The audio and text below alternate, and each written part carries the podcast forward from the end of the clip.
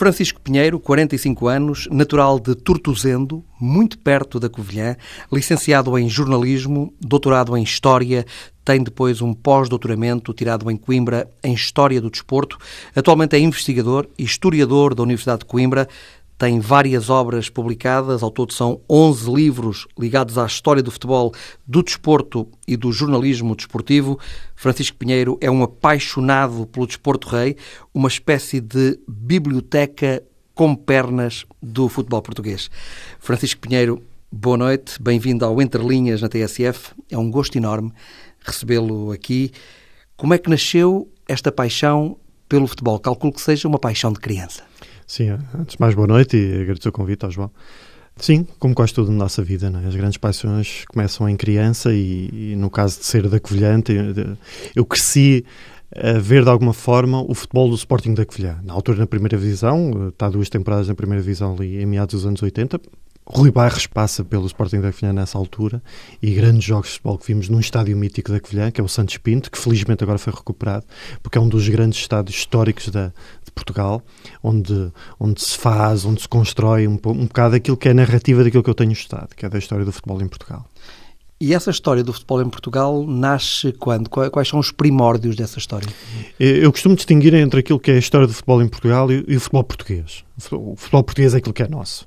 Ah, ah, normalmente perguntam-me bem, mas o nascimento do futebol em Portugal, a Camacha tem uma placa em que diz aqui se jogou futebol pela primeira vez em Portugal, e é verdade, entre ingleses. A nossa essência do futebol português começa ali em finais do século XIX. Nós, historiadores, atribuímos isso a outubro de 1888, em que um grupo de portugueses, juntamente com um ou outro inglês, começaram a jogar futebol em Cascais mas a nossa narrativa, aquilo que é a essência do futebol português, começa precisamente aí. Finais do século XIX, uma elite, muito ligada, obviamente, ao meio urbano, de Lisboa e do Porto, e depois já a narrativa de construção. O futebol, onde é que ele ganha a sua dimensão nacional? É precisamente pela parte emocional, a construção da sua parte emocional, o surgimento dos três grandes, Futebol Clube Porto, Sport Lisboa e Benfica e Sporting Clube Portugal, na primeira década do, do século XX. Também já tem mais de 100 anos. Exatamente. Uh, e é um bocadinho a partir dessa essência do, do, do, início do século XX, em que depois se começam a transformar os campos de futebol em mini-estádios, em que algumas centenas e gradualmente milhares de pessoas começam a ir ao futebol. Começam a aparecer as bancadas. Exatamente, mas é difícil de explicar este fenómeno. Acho que precisamos trabalhar um bocadinho mais toda a essência do futebol português. Mas a essência do futebol português também tem muito a ver com a, a narrativa que hoje em dia conhecemos. Ou seja, é uma narrativa que vem a partir dos jornais desportivos, e depois da rádio a partir dos anos 20 e depois da televisão a partir dos anos 50 e hoje em dia obviamente com o social media, toda esta hipermídia à volta do futebol. Depois também a partir daquilo que são os grandes heróis do futebol português. Eu costumo retomar muito a ideia do, daquele que é, durante 40, 50 anos, considerado o melhor jogador português da nossa história, que é Artur José Pereira provavelmente a maioria dos ouvintes não sabe quem é, mas é a grande figura considerada durante a década de 10 e, a década, e o início dos anos 20 o grande futebolista português. É um avançado muito possante, é um avançado extremamente talentoso, que depois está na origem do Bolonenses, que o Bolonenses fez sua fundação em 1919, por exemplo. E é a grande figura, mas nem sequer temos uma biografia feita sobre ele. Depois, no final dos anos 20, Pepe, uh, José Manuel Soares, que tem uma, uma estátua em Belém, uh, em homenagem àquele que era a, a, grande figura do futebol português e também da seleção nacional. Ele depois tem uma morte trágica no início dos anos 30, eh, morre numa intoxicação alimentar. Todos eles são, são jogadores amadores neste período. Ele era trolha, portanto, mas era a grande figura da seleção nacional de futebol e a grande figura do futebol português neste período. Aliás, ele é campeão de Portugal pelo Bolonense, precisamente neste período dos anos 20 em que, na segunda metade dos anos 20, o Belenense é o clube mais dominador do futebol português, precisamente por causa de figuras como ele. Em que depois surge o Peiroteu, aliás, a figura do Peiroteu juntamente com o Pinga, que é uma das grandes figuras do, da história do próprio Futebol Clube Porto, na década de 30, em que também surge o próprio Peiroteu, que há dias comemorámos o centenário do seu nascimento, precisamente porque é a grande figura de referência do, do futebol português naquele período da década de 30 e da década de 40, em que depois irá ser a geração seguinte do Eusébio, do Simões, do Zé Augusto, que vão ser campeões europeus, com o Torres, o Coluna, portanto, toda aquela geração. Não é? Portanto, temos que olhar um bocadinho para o futebol português um pouco a partir das suas próprias gerações e das gerações que vão dando sucessão, digamos assim, a essa própria história. Peiroteu, o maior goleador da história do futebol português. Sim, sim. Mas ele é, sobretudo, também encarna um bocadinho o espírito do jogador africano. Ele é branco, angolano, que vêm de África para o futebol português, em que depois há uma essência do futebol português que vai buscar um pouco aquilo que é o ADN africano. Uh, o futebol português tem um bocadinho essa característica, e, mas é uma característica que tem a ver exatamente com a chegada do jogador africano ao futebol português, que traz qualquer coisa diferente, em que depois acaba o jogador português também por, no seu estilo de jogo, os brasileiros costumam distinguir o futebol europeu do futebol brasileiro entre aquilo que é a distinção do futebol poesia e futebol prosa. Eh, eh, uma distinção que, utilizou um realizador de cinema, o Pasolini, eh, para distinguir um bocadinho este futebol poesia futebol prosa. Não? O futebol prosa mais, mais defensivo, mais europeu, e futebol poesia, que é um bocadinho mais latino, mais do sul da América Latina. Não é? E nós tivemos um bocadinho essa essência, aliás, quando olhamos para a essência do futebol português, é ligeiramente diferente do resto do, de um futebol mais nórdico, precisamente porque recuperamos a essência do futebol poesia que nos vinha da África. Durante muito tempo falou-se pouco de Peiroteu. Sim, sim. Eu acho que durante muito tempo falou-se pouco da história do futebol português. Uh, Fala-se a narrativa do futebol português é muito ditada pela ditadura do presente. O presente determina muito o nosso discurso. Quando hoje em dia ouvimos pessoas dizer, bem, o futebol português neste momento está num discurso muito agressivo, até quase violento, há uma enorme rivalidade, até muitas vezes excessiva. Esquecemos que isso sempre fez parte de uma espécie de ADN do futebol português. Já desde a década de 10, que alguma violência, mesmo verbal, entre dirigentes esteve presente no futebol português, as rivalidades norte-sul estiveram sempre muito presentes. Aliás, eu recupero sempre o final dos anos 70, que existe a grande rivalidade entre o Futebol Clube Porto e os clubes de Lisboa, em que é recuperado o discurso nós contra todos para criar uma espécie de identidade no próprio clube até dos próprios clubes do Norte em relação à grande hegemonia dos clubes do Sul, neste caso de Lisboa. A guerra Norte-Sul é uma expressão muito utilizada no futebol português, que hoje em dia se esbateu de alguma maneira, um bocado a, a partir da própria globalização do, do Futebol Clube Porto, como representante do Norte e do futebol do Norte, mas esta essência deste discurso sempre teve presente, para o bem e para o mal. Porque assim, se ele de alguma maneira tem aspectos extremamente negativos, e tem, porque há uma narrativa muito agressiva à volta, à volta deste género do discurso, mas cria também uma relação muito próxima do adepto. E apaixonada. e muito apaixonada. E, e, o futebol, ao contrário de outros géneros de áreas sociais, tem muito essa narrativa da paixão, que retira alguma lucidez ao próprio discurso, mas que traz outro género de, de atrativos. Ou seja, muitas vezes, aliás, algumas pessoas têm falado nisso, o futebol deve ser visto como uma espécie de peça teatral em cada um tem o seu papel, mas que entra numa dimensão muito afetiva, uh, no mundo das paixões. E o mundo das paixões em si mesmo, uh, e todos nós provavelmente nesta vida que já tivemos apaixonados sabemos isso, acabamos por entrar numa essência do ser humano que é ligeiramente diferente do, do, seu, dia, do seu dia a dia normal, digamos assim. Como é que o Francisco, enquanto historiador, eh, vai recuperar todos esses dados? Onde é que vai buscar toda essa informação? Grande parte da nossa, do nosso trabalho enquanto historiadores do futebol português, por exemplo, ele é feita sobretudo a partir da narrativa da imprensa. Os jornais, sobretudo finais do século XIX e depois ao longo de toda a essência do século XX, permite-nos essa recuperação. Eu, eu dediquei a, a, minha, a minha tese de doutoramento a fazer exatamente uma espécie de catálogo da história da imprensa desportiva em Portugal, dos jornais desportivos. E só para termos uma ideia, o jornalismo desportivo em Portugal começa em 1875, através de um jornal que eu identifiquei como o primeiro jornal desportivo uh, português, que é o Jornal dos Caçadores. Eu recordo que a caça, a pesca, obviamente, são, são, entram dentro do, do espaço daquilo que é a área do desporto, mas entre 1875 e o ano 2000 eu identifiquei 940 jornais desportivos em Portugal. É verdadeiramente impressionante o volume de produção de jornalismo desportivo em Portugal durante um, um período de praticamente 125 anos. Muitos deles locais? Sim, muitos deles. Nós tivemos uma longa tradição de, de jornalismo desportivo a nível local e regional, uh, não só de dimensão nacional. Eu recordo que o jornal A Bola nasce em 1945, o jornal Record, que todos nós conhecemos também em 1949, o jornal Jogo é, é, é o filho mais recente, digamos assim, do jornalismo desportivo, que é de mil, 1985, portanto são relativamente recentes. Mas até ao, ao, surgimento do jornal A Bola e do jornal Record no final dos anos 40, Tem alguns exemplos? uma longa tradição. O exemplo mais prático que eu posso ter é o Jornal do Jogo, quando surge em 1985, diz nós somos o primeiro jornal diário desportivo em Portugal. Não correspondia à verdade, porque o primeiro jornal diário desportivo em Portugal surge em 1924. Repare, 1924, é o Diário de Sport. É, tem 70, cerca de 73, 75 edições diárias e surge num período muito interessante, que é 1924, a organização dos Jogos Olímpicos de Paris, não é por acaso que os próximos os Jogos Olímpicos de uh, 2024 vão ser precisamente em, em, também em França e em Paris, porque há um período verdadeiramente extraordinário. O Olhanense é campeão nacional, naquele período. Portanto, eu recordo que o Campeonato de Portugal era a grande prova nacional dos anos 20 e que vai ter o Carcavelinhos como campeão. E um exemplo muito prático da grande hegemonia da imprensa esportiva nesta altura, só no ano de 1924 estão 40 jornais desportivos a serem publicados em Portugal. No ano de 1924, em que a taxa de analfabetismo em Portugal ronda os 80%, ou seja, 80 portugueses em cada 100 são analfabetos. Mas reparem, mesmo nesse período, temos um volume enorme de produção, de produção à volta do jornalismo esportivo. Porquê? Porque o futebol já é muito popular na sociedade portuguesa.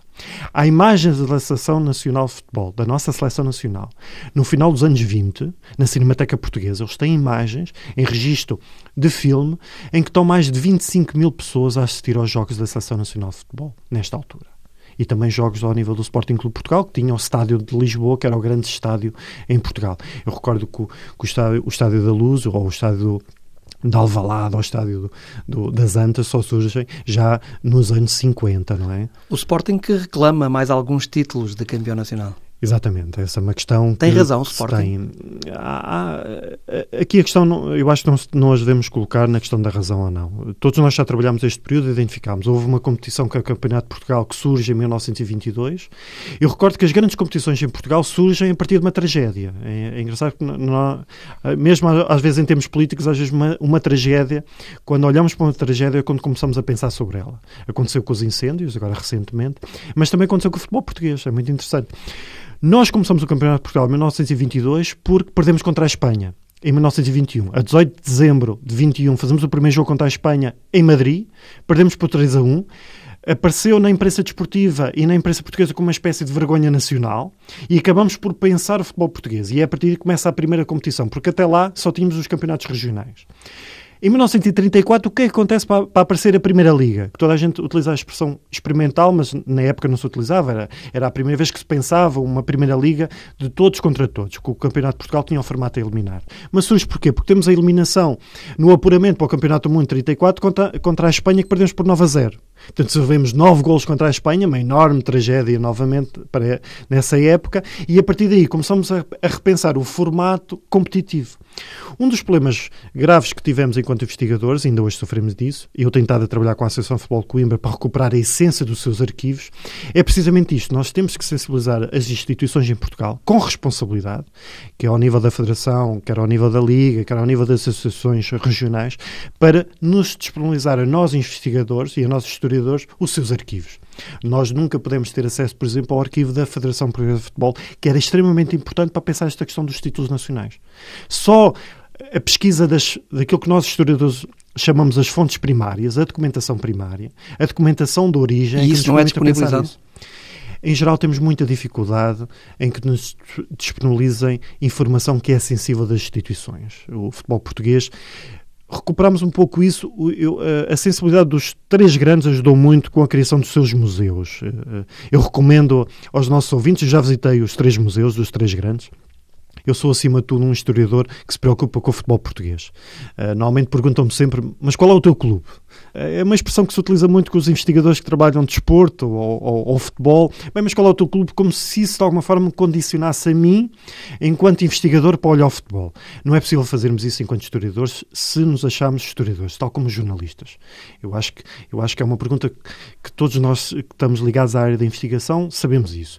Eu, eu normalmente recupero muito uma história com o grande, com o saudoso Artur Agostinho, aliás, o auditório do Sporting Clube Portugal, o auditório de imprensa, chama-se precisamente Artur Agostinho, porque era, ele era um confessa adepto do Sporting Clube Portugal, e uma vez fiz essa pergunta ao Artur Agostinho.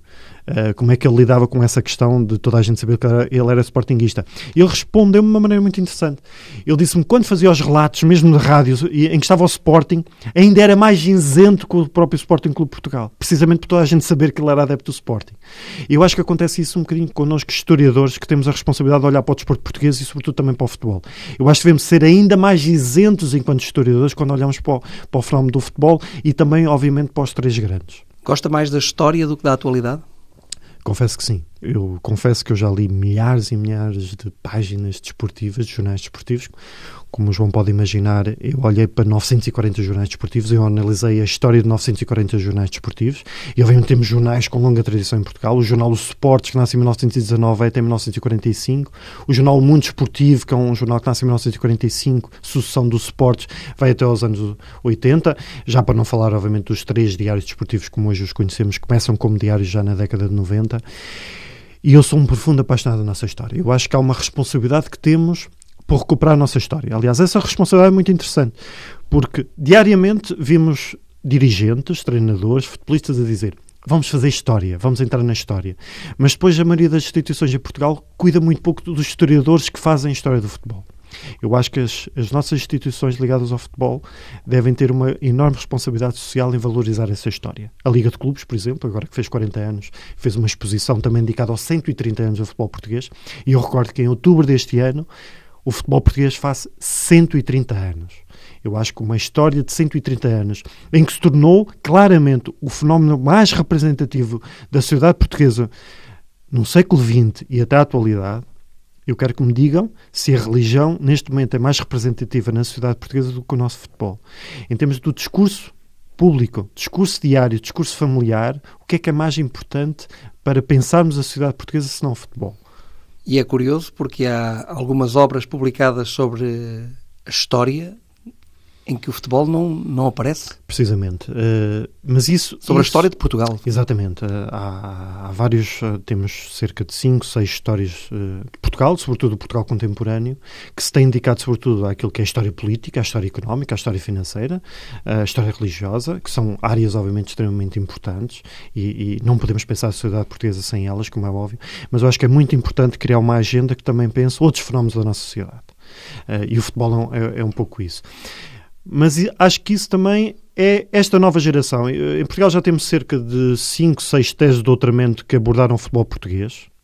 Portanto, isso é simbólico, já se começa a própria academia a preocupar com o futebol, ou seja, começa a olhar a, sociedade portuguesa a partir de outros fenómenos. E o caso do futebol é exatamente um pouco isso.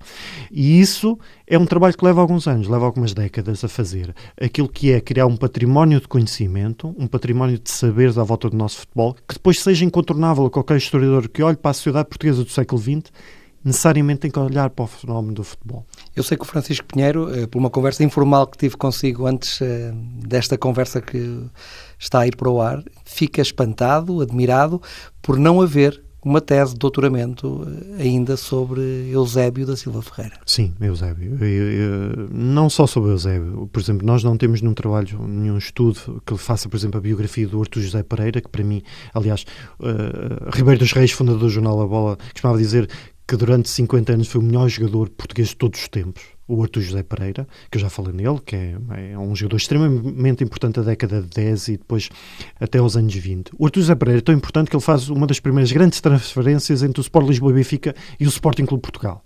O Sporting Clube Portugal consegue cativar, além de lhe pagar algum dinheiro, deu-lhe também acesso à primeira banheira de água quente que os balneários do Sporting Clube Portugal, do estádio do Sporting, tinha. Portanto, era um jogador extremamente privilegiado, porque era um dos grandes jogadores. O Pepe é outra grande figura, o próprio Peruteu, e o Peruteu recuperámos, por exemplo, a biografia dele, que tinha sido uma autobiografia em 1957. Depois o Eusébio, mas nem só o Eusébio, Coluna, por exemplo, Mário Coluna também era uma das grandes figuras para contar uma certa narrativa colonial da relação entre Portugal e, e, e, as suas colónias, do Portugal negro.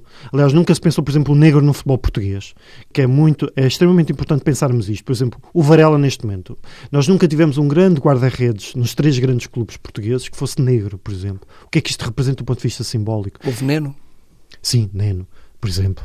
Uh, mas é uma exceção. Em geral, por exemplo, é, é, é, por exemplo, no Brasil há um grande estudo de Mário Filho, que dá nome ao, ao Estádio Maracanã, que é o negro no futebol brasileiro. O próprio Elton, não sendo exatamente Sim, um negro, mas... Por exemplo, uh, por exemplo, por exemplo. Mas é, mais do que moreno, diria. Exatamente, mas eu acho que é muito interessante esta perspectiva, ou seja, pensarmos também a influência do negro no futebol português. O negro africano que vem e que traz essa essência do, do futebol uh, africano para o futebol português. São, são, há muitas áreas que é possível abordar a partir do nosso futebol. Aliás, outro exemplo muito interessante é aquela que é a grande transição do, do jogador português para o estrangeiro. Hoje em dia temos praticamente os jogadores portugueses em quase todos os grandes campeonatos internacionais e mesmo em pequenos campeonatos, mas essa é uma transição que só se faz a partir da segunda metade dos anos 80. Por exemplo, a partir do Rui Barros, por exemplo, do próprio Futre.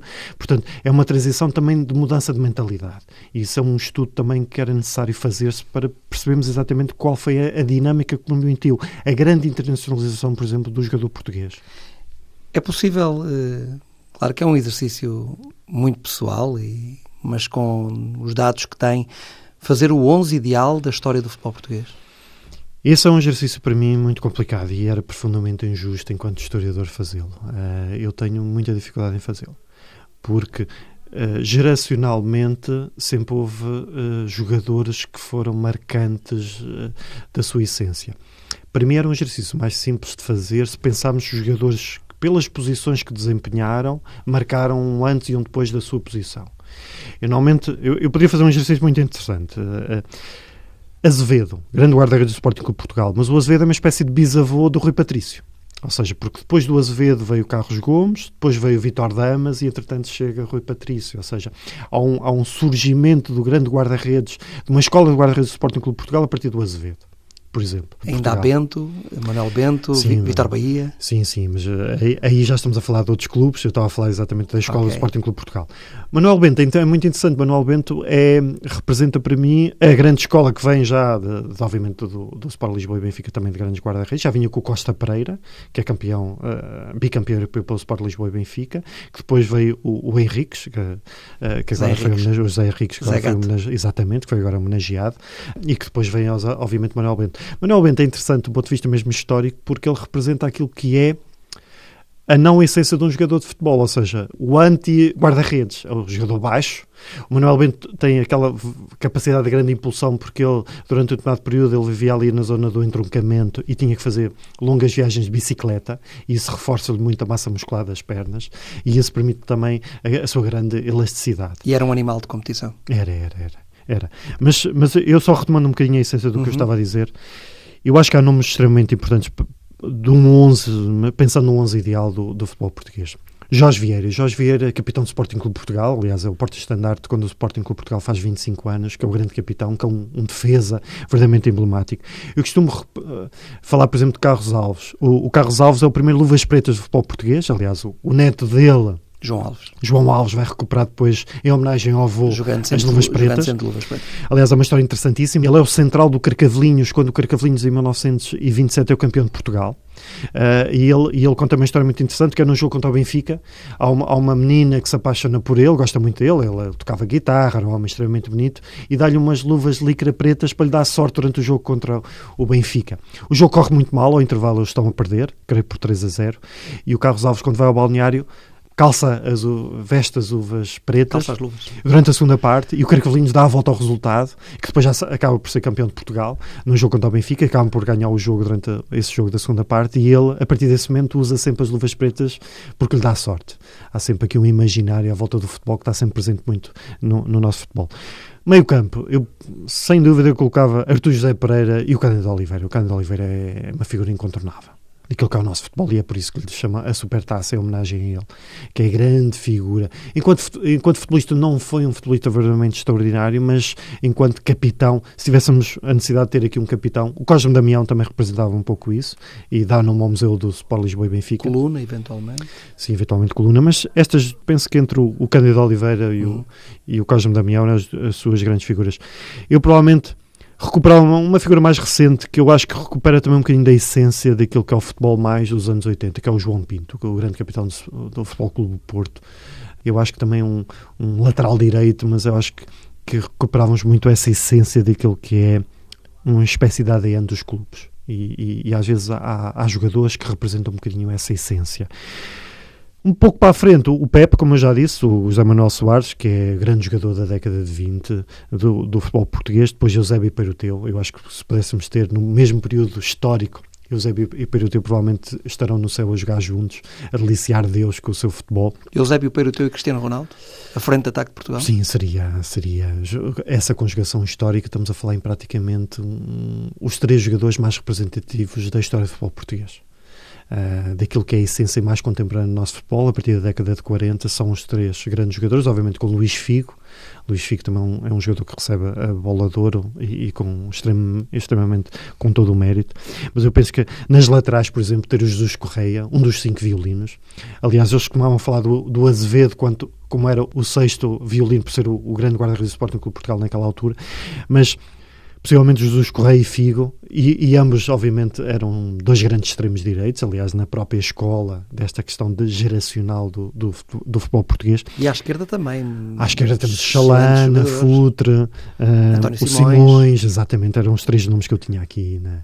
se estivéssemos a pensar os extremos esquerdos. E interiores também, temos o Travassos, o Vasques, temos Mário Coluna, portanto, temos um conjunto de jogadores que jogam em zonas também eh, nas costas dos, dos grandes pontas de lança é infindável aquilo que é o valor do futebol português. É muito interessante porque, historicamente, e mesmo olhando para o próprio ponto de vista desportivo, nós, nós somos muito maus do ponto de vista desportivo. Eu costumo dar um exemplo muito prático. Portugal, com 10 milhões de habitantes, não somos um pequeno país, como muitas vezes há o discurso desportivo à volta disso. Nós somos um, um país de média dimensão à escala europeia e temos quatro medalhas de ouro. Isto devia-nos fazer pensar porque é que isto acontece. No entanto, ao nível do futebol, temos dois clubes que já foram campeões europeus e que dominaram em determinados períodos históricos o futebol europeu. A nossa própria seleção nacional, neste momento, é campeã europeia. E isto porquê? Porque nós trabalhámos muito bem, ou melhor, o futebol trabalhou-se assim muito bem.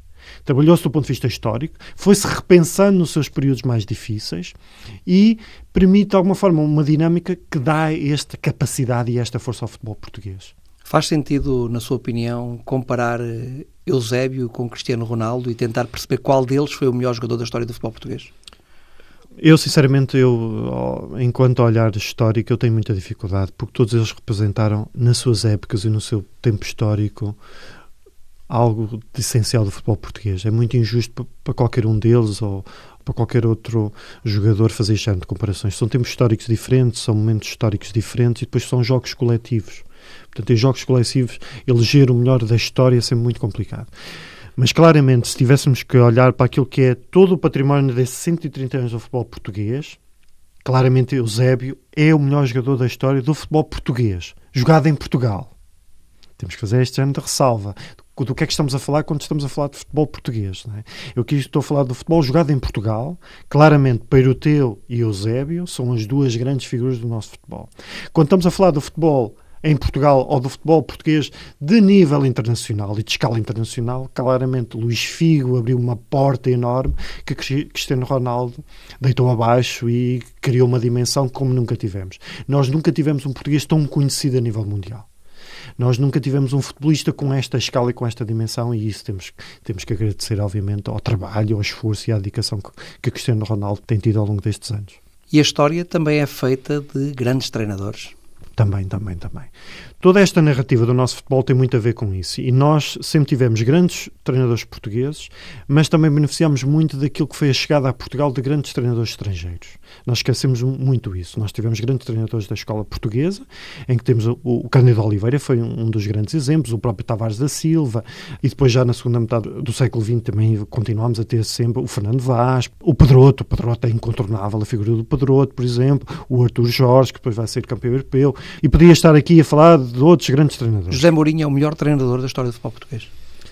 Ah, sim, diríamos que sim, mesmo do ponto de vista de títulos e nem só, daquilo que é inovador em termos de futebol português, sim. Ele cria uma nova escala daquilo que é a dimensão do treinador em Portugal e do treinador português.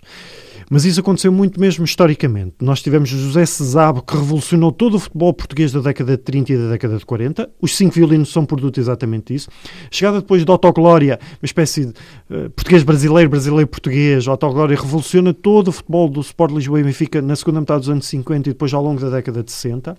Aliás, e vai beneficiar muito todo o futebol português disso. Tivemos Ericsson também que fez isso Ou seja, é na conjugação do treinador estrangeiro, dos grandes treinadores estrangeiros, com os grandes treinadores portugueses, que depois temos esta, este futebol português que foi dominando a década de 60, que depois retoma no domínio da década de 80 e que depois também no início dos anos 2000 também acaba por ter um grande predomínio mesmo no futebol internacional. E com vários treinadores uh, portugueses a dar cartas uh, pelo mundo fora, Paulo Fonseca, Carlos dúvida, Carvalhal, dúvida, Marco Silva, Leonardo Jardim. Sem dúvida. Temos sem um dúvida, português campeão da Europa de seleção, Fernando Santos. Exatamente. É, portanto, não esquecer isso.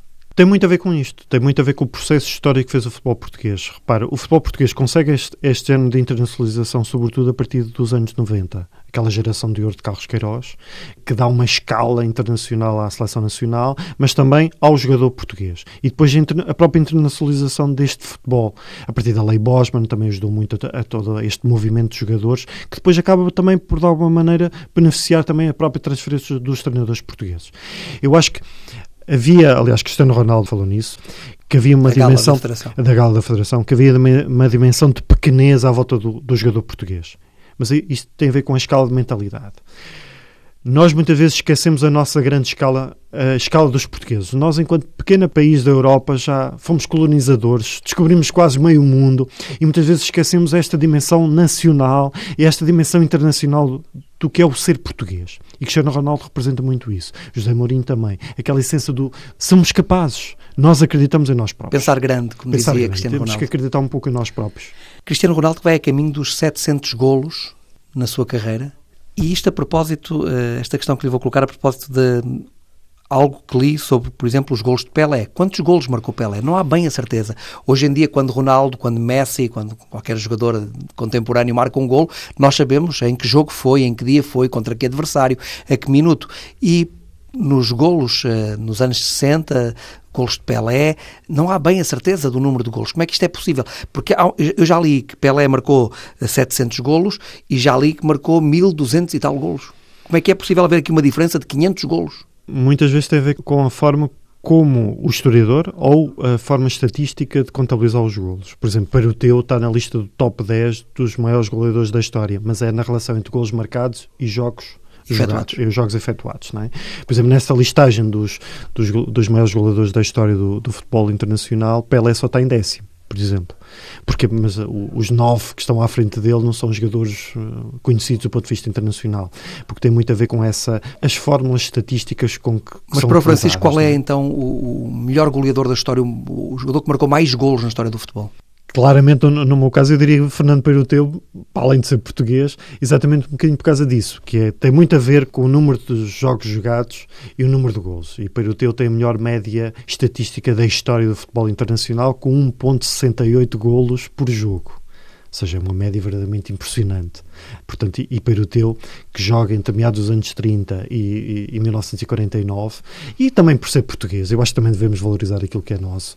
Uh, claramente tem, tem muito essa, essa veia goleadora. Vamos ver se Cristiano Ronaldo se pode aproximar dos uh, mil golos Sim, possivelmente, possivelmente irá, irá se não tiver nenhuma lesão grave, por nenhuma lesão grave, que normalmente às vezes acontece e também, obviamente, com, com a idade. Mas... Está a marcar uma média de superior a 50 golos por temporada. Exatamente, mas o Cristiano Ronaldo representa uma espécie de futebol globalizado.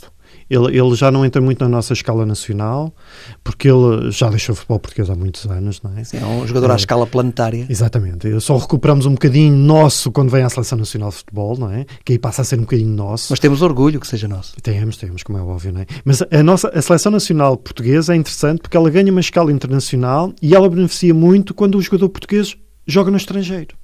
Ou seja, quando as rivalidades entre os principais clubes portugueses entrava também no seio da própria seleção nacional, é quando tínhamos muita dificuldade do ponto de vista dos resultados. Quando o futebol português se internacionaliza, com os seus jogadores, acaba por as rivalidades entre os clubes ser diminuída no seio da seleção nacional e é quando passamos a ter grande sucesso em termos de seleção nacional. E isto acontece sobretudo a partir de, de, do final dos anos 90 e sobretudo a partir de, do novo milénio, a partir do ano 2000, também com o próprio Europeu de França, mas é, há aqui uma correlação muito direta entre aquilo que é a internacionalização do jogador português e depois o seu sucesso em termos de seleção nacional. Havia ali algumas fraturas na seleção muitas, em virtude das muitas, rivalidades, muitas. principalmente entre os três grandes. Sim, sim, sim. É, muitas vezes as rivalidades dos clubes eram transportadas para o seio da seleção nacional. E vivia-se quase uma paz podre. Exatamente, exatamente. Aliás, é, é, se falamos, e eu já, já tive o prazer de falar com muitos jogadores da década de 60, década de 70 e da década de 80, e eles, eles coincidem muito nisto. Havia um conjunto de rivalidades que muitas vezes entravam no seio da seleção nacional que vinham dos clubes. E isso era muito difícil de contornar ao nível da seleção nacional. Joga-se também de uma forma diferente. Ao longo dos tempos, eh, o jogo foi evoluindo. Sim, claramente, claramente. Mesmo do ponto de vista tático, quando estamos a falar dos anos é 80, a falar. estamos a falar dos anos 80, estamos a falar dos cinco violinos. Cinco violinos jogavam, porque é que eles se tornam cinco violinos? Porque jogavam precisamente os cinco na frente, ou seja, jogávamos com modelos táticos completamente diferentes, habitualmente com dois centrais, três médios e cinco avançados. Portanto, são, são modelos táticos completamente diferentes que depois vão evoluindo. Mas assim, na, na essência do jogo, ele não muda muito porque ele tem muito a ver com a preparação física do jogador, mas tem sobretudo a ver com o talento. E o talento, tanto no início do século XX como no final do século XX, o talento e a qualidade do jogador está lá sempre. E isso não, não se altera. Pode saltar do ponto de vista tático, pode saltar do ponto de vista da preparação física, pode saltar do próprio relevado, das próprias condições do jogo, as próprias sapatilhas uh, alterar-se, a própria bola em si mesma é completamente diferente da bola de de há 100 anos atrás. Tudo isso vai alterando. Mas na sua essência, Há duas coisas que nunca se alteraram, ou pelo menos que eu vi que não se alteraram, que é o talento do jogador, ele está sempre presente, e depois o adepto. Porque quem torna o futebol português aquilo que é, ou qualquer tipo de futebol a nível mundial, é o adepto. É o prazer, o gosto, a paixão que o adepto tem pelo jogo. Pode ser muitas vezes pelo clube, e são duas coisas que às vezes eu distingo. Porque eu acho que há uma essência que o adepto tem que ter, que é a essência do gosto e da paixão pelo jogo ou seja, pelo futebol em si mesmo. E depois, obviamente, as suas relações afetivas com os clubes, que são construídas de maneiras completamente diferentes. Eu tenho uma relação muito afetiva com o Sporting Clube da Covilhã, por exemplo, exatamente porque enquanto criança meu pai levava-me pela mão a ver futebol. E eu acho que é um bocadinho nessa narrativa de nos levarem pela mão a ver futebol que esta toda a grande popularização e globalização do futebol foi feita. O Francisco também viu, e eu digo de propósito viu e não ouviu, muito futebol na rádio. Muito, muito. E ainda hoje, ainda hoje, aliás, estou, aqui consigo, que é fruto de uma grande geração de grandes relatadores de, de futebol em Portugal, que nós sempre, sempre, tivemos essa tradição a partir de 1935. O primeiro, o primeiro grande relato de futebol em Portugal surge precisamente num Portugal-Espanha em 1935 através da, da, da, emissora nacional, hoje conhecida como Antena 1. Não é? E é um bocadinho a partir dessa essência de grandes figuras como a Ayala Boto, portanto, outras grandes figuras. Mas a, a rádio em Portugal tem um papel extremamente importante, não só na grande popularização do futebol, mas também, por exemplo, na grande popularização do ciclismo e do hockey em patins na, nas décadas de 30 e nas décadas de 40 e, e depois na década de 50. A rádio tem muito esse papel. Aliás, é difícil falar da popularização do futebol em Portugal e do que ele é hoje sem percebermos a relação muito próxima que ele teve com a imprensa, na sua origem, depois com a rádio nos anos 30, a partir dos anos 30 e ao longo de depois todo o resto do século XX, e depois a partir de 1957, 58 com o surgimento da televisão, neste caso da RTP. E nem só, do próprio cinema.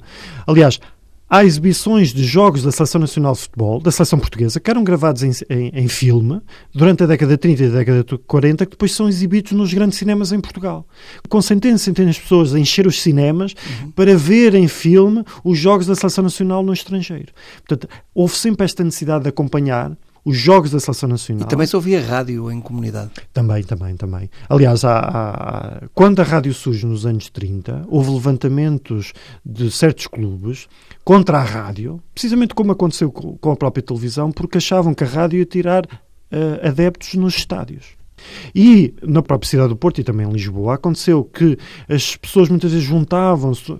Aliás, na Avenida dos Aliados há, há uma história que recuperei na imprensa da época.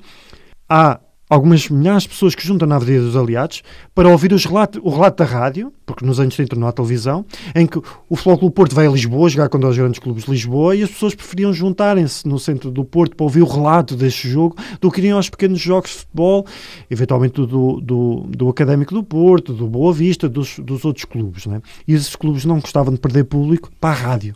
Nós sempre tivemos muito isso. As fanzones recuperam muito isso. A essência de ver futebol todos juntos à volta de um mesmo momento. A Seleção Nacional também tem muito isso. Francisco, esta noite a rádio voltou a ganhar muito com a sua presença aqui no Entre Linhas, eh, na TSF. Muito obrigado eh, por ter estado aqui eh, neste bocadinho a partilhar connosco momentos únicos da história do futebol português. Não, eu é que agradeço muito, até porque a TSF nos últimos 30 anos fez um papel extraordinário na, na, naquilo que é a manutenção, a popularização e o pensar o próprio futebol português. Eu acho que é, todos estes espaços, como esta um pouco agora que tivemos aqui, eu acho que todos eles devem contribuir para isso, para pensarmos o futebol português, criar uma espécie de cultura desportiva à, à volta do nosso futebol, que eu acho que o nosso futebol merece muitas vezes ser mimado, de alguma maneira ser mimado por quem também o pensa e está um bocadinho com ele ao longo destes anos. Muito obrigado pela sua presença. Eu que agradeço um muito. abraço e até sempre. Ah, muito obrigado.